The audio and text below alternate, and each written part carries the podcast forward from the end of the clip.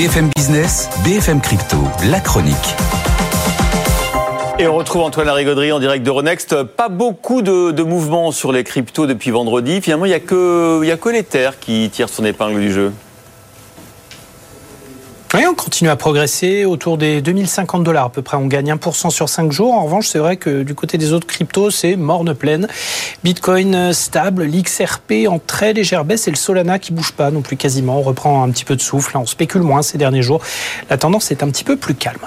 Et puis peut-être un futur nouveau coup de canif hein, sur euh, les cryptos. La Commission européenne qui réfléchit euh, à l'idée de surveiller davantage les clés froide, les cold crypto, euh, j'imagine que Ledger, par exemple, pourrait être, euh, en être victime. Exactement, cette nouvelle proposition de directive euh, propose un meilleur contrôle des flux crypto et une lutte accrue contre le blanchiment, le financement du terrorisme. Elle est issue de l'EBA, l'Union bancaire européenne, qui veut en fait contraindre les prestataires de services numériques à identifier systématiquement chaque opération effectuée pour stocker des cryptos sur une clé, sur un portefeuille froid et vérifier que l'adresse en question est bien conforme à celle du client de base. Donc là, en clair, l'anonymat, quand on veut transférer et stocker ces cryptos hors ligne, ben, c'est terminé.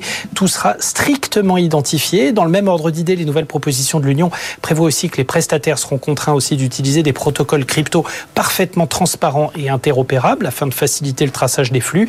Désormais, tout est fait pour coller le plus possible aux, critères de transparence en usage dans la finance classique. Et quiconque ne pourra pas satisfaire à ces obligations ne pourra plus opérer en Europe.